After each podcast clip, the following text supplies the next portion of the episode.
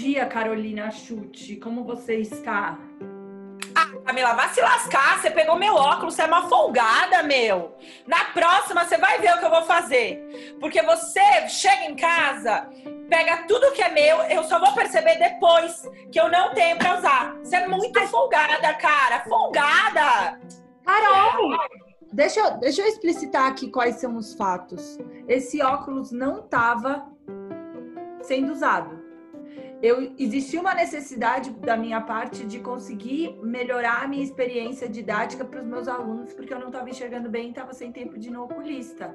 E você proporcionou para mim uma possibilidade de me dar esse presente. Você podia, por favor, não se incomodar de eu ter pego óculos? Ah, vai se lascar com essa comunicação não violenta! Gente, nosso tema hoje, esse teatro, sabe? Escola de Teatro Macunaíma, né, Brasil? É, vamos lá. A gente resolveu falar isso até porque a, eu convivo, né? Eu estou há 10 anos, vai, 11 anos no mercado de trabalho, convivendo com adolescentes é, uma comunicação muito diferente do mundo corporativo, business, mas eu também estou muito na rede social, até um pouco mais do que a Camila, né? Eu me exponho mais, eu falo mais, eu escrevo mais. E aí, uh, não sei que dia aparece, e eu sendo professora de português, né? E eu sou super relaxada com isso, as pessoas até brincam. Ah, eu escrevo, assim, falar que eu fico revisando meus textos, não fico. Passou, passou, comunicação espontânea, eu sou de uma outra linha, assim, né? Falar de adequação enfim, eu quero passar minha mensagem. Se for para ficar a louca da, da, Não sou assim. E a menina escreveu lá para mim: ai, pronto, desculpa te corrigir, mas eu não sei se foi o corretor ou se foi você. Você escreveu consertar com C, com S, né? Conserto com C e consertar de arrumar com S. Legal, tudo bem. Eu nem sei, eu nem parei, porque hoje isso já não me agride mais, né? Eu nem parei para ver se foi o corretor, se fui eu mesmo, porque a gente se confunde mesmo. Só agradeci, tá? Eu falei assim, Karen, isso, isso em outras épocas ia me ferir de um jeito. Tipo, nossa, olha, corrigiu uma questão ali, ou falou que eu falei muito alto. Nos vídeos às vezes aparece isso. E aí eu fui entendendo que essa coisa da correção do feedback só vai ser uma dor se isso me afetar, se eu de fato trouxer para mim. E ao longo dos anos fui estudando muito sobre comunicação violenta. A Camila também é, gosta do tema, né? É um livrinho super legal, inclusive, do Marshall é, é, Rosenberg. E é muito legal porque ele vai te ensinar esse tipo de coisa. Eu posso xingar a Camila horrores. Irmão não conta, tá? Vamos fazer essa coisa? Irmão, a gente fala como quiser. Brincadeira, tá zoando. Mas a gente pode transmitir a mensagem de uma forma tão mais elegante, tão mais empática, né? Tem gente que inclusive fala de comunicação empática. Então eu queria conversar um tiquinho sobre isso. Mi, manda. É, eu acho que a gente, acho que foi um dos melhores cursos de liderança que eu já fiz ever, assim. Foi uma, foi uma iniciativa. É, a gente fez um curso da base colaborativa aqui de São Paulo, né? E foi uma iniciativa no momento em que a gente estava no meio de uma separação societária e a empresa inteira estava sofrendo.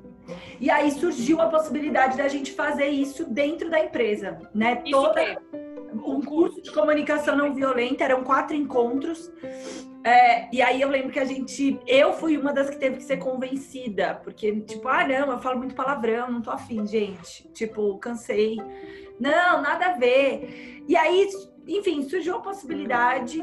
É, eu também tirei um pouco as minhas amarras, os devs, então, é, a gente tinha dois, dev, dois desenvolvedores que, que eram funcionários também, tipo, ai, que mimimi, que saco.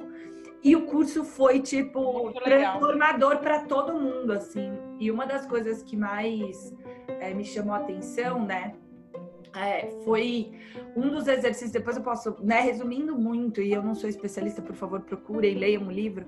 É, uma do, um dos preceitos, né, o, o basicão é que você tem que seguir quatro pilares para falar e para ouvir.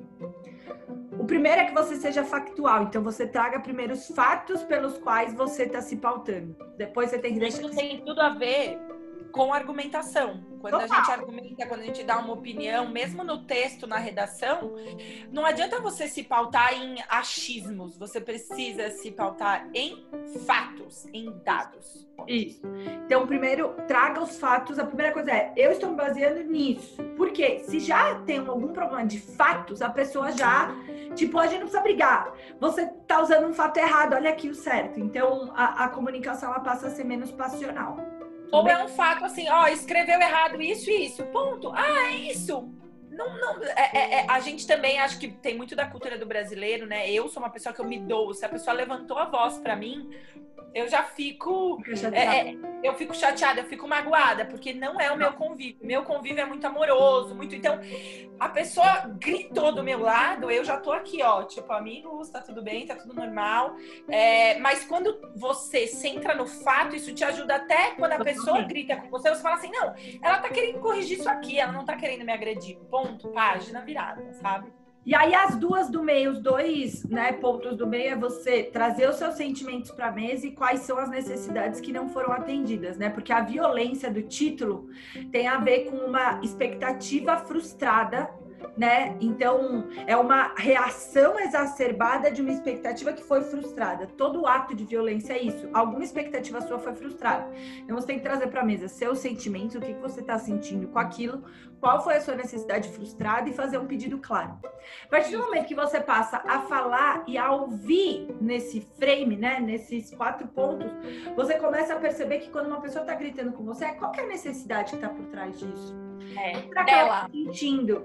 Né? O que ela tá querendo me pedir? Então, para mim, foi um dos maiores cursos de liderança assim que eu fiz na minha vida. Tem esses cursos, né, que são mais explícitos. É, para mim, comunicação não violenta. Eu lembro até hoje que a gente fez um exercício, né? E faça um curso da base, é bem legal. É a base colaborativa é, de alguma forma a gente poder se colocar no, no, sapato do outro, né? Nessa, nesse contexto de separação societária, a gente estava tava muito debilitado não por nada, não porque estava errado, mas porque é uma separação, né? E você criou expectativa e você foi frustrada. Né? Ponto. Independente se você é amigo ou não, vai rolar uma dor assim, né?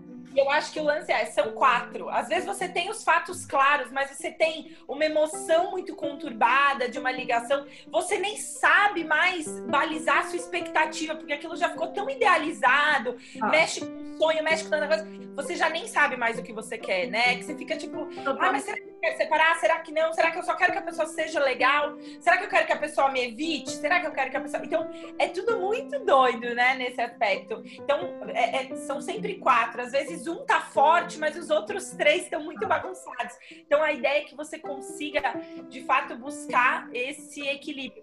E por quê, gente? Comunicação é a base da vida. A gente precisa entender que nós não somos ilhas e que a gente precisa se relacionar.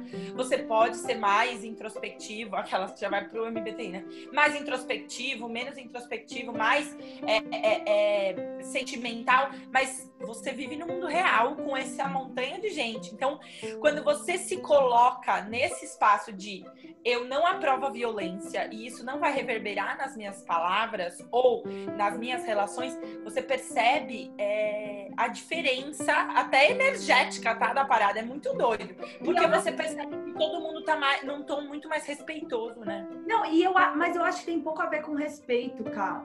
Tem pouco a ver com a, as palavras que você usa. Uma das coisas, eu sempre falei muito palavrão. E talvez por sempre ser uma menina jovem no meio de um monte de gente de terno e gravata. E aquilo, de alguma forma, era uma fuga muito clara de tipo, eu tenho que me impor, eu tenho que ser escutada. E aí, né, eu sempre usei muito palavrão. Como depois virou um vício de linguagem, né? Porque a gente se acostuma com tudo. Mas como é que a gente para de achar que não ser violento é só uma questão de você usar palavras dóceis. É sobre a sua comunicação não ferir o outro e nem te ferir. Então, essa, quando eu entendi que a comunicação não violenta também tinha um lance de não é que você tem que ser fofo, você tem que deixar de falar as verdades. Você também não pode ser violentar a parada. Você tem que ser factual para você não se violentar também. Você tem que trazer os seus sentimentos para mesa para você não se violentar. Então, só para encerrar, eu acho ah, eu quero que um dos exercícios, não, só para minha fala. Um dos exercícios que a gente gente fez no curso foi, né, quando você tá num embrólio, quando você tá num, num dilema, é, uma das melhores coisas que você tem a fazer é chamar alguém para conversar. Só que ao invés de você ficar nutrindo o seu eu, o seu ego, você conta um pouco para a pessoa o que está acontecendo e você pede que ela te represente e você responda como se fosse a outra pessoa. Constelação familiar, é muito legal. É um pouco é... por aí, assim, eu nunca, eu nunca fiz constelação familiar, mas para mim foi muito louco, assim, tava é todo mundo, né? E aí, quando eu comecei a contar um pouco a história, aí, né, a, a, a professora virou e falou assim, então, agora você é, faz o papel é, do seu sócio e você e eu sou você. E ela começou a responder, ela já tinha convivido comigo o curso inteiro, né?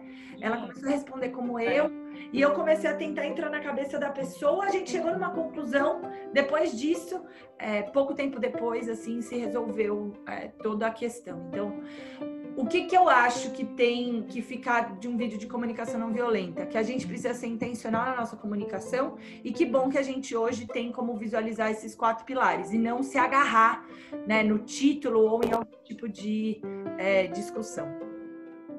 Ontem eu tava no Instagram até passando o Gui Junqueira, até aquelas que vai você falar da postou uma coisa que eu fiquei assim, meu, isso é muito verdade. Muitas vezes a violência surge da gota d'água, porque você tá remoendo aquilo só em você. Então, se a gente é claro e vai fazendo feedbacks contínuos, isso é tão melhor dentro de uma relação, já que a gente até falou das constelações familiares, dentro de uma relação, olha, isso aqui, isso aqui, isso aqui, aos poucos, porque aí você consegue construir, porque senão é o conta-gotas, às vezes é uma gotinha. Quem nunca passou por isso, né? Fala uma coisa a pessoa ah, explode, é super violento. Por quê? A pessoa possivelmente estava guardando aquilo e estourou. Já, já foi aí, você já entendeu o outro, já foi mais empático. Mas mesmo assim, às vezes é uma gotinha d'água. Então, que você saiba é, é, é, percorrer esse caminho e, e fazer esses feedbacks contínuos para que você não precise estourar e para que a outra pessoa, que você incentive também a outra pessoa a construir isso com você. Certo? A Camila já parou de, já parou de prestar atenção, já tá mexendo no celular. Não é isso, aqui tem gente chegando aqui no escritório, ó, tá, a gente tá pedindo. Tudo, tá, gente. Beijo. Um beijo, Ótimo. cuidem. Comentem aqui mais se vocês têm alguma referência, alguma coisa. Beijo.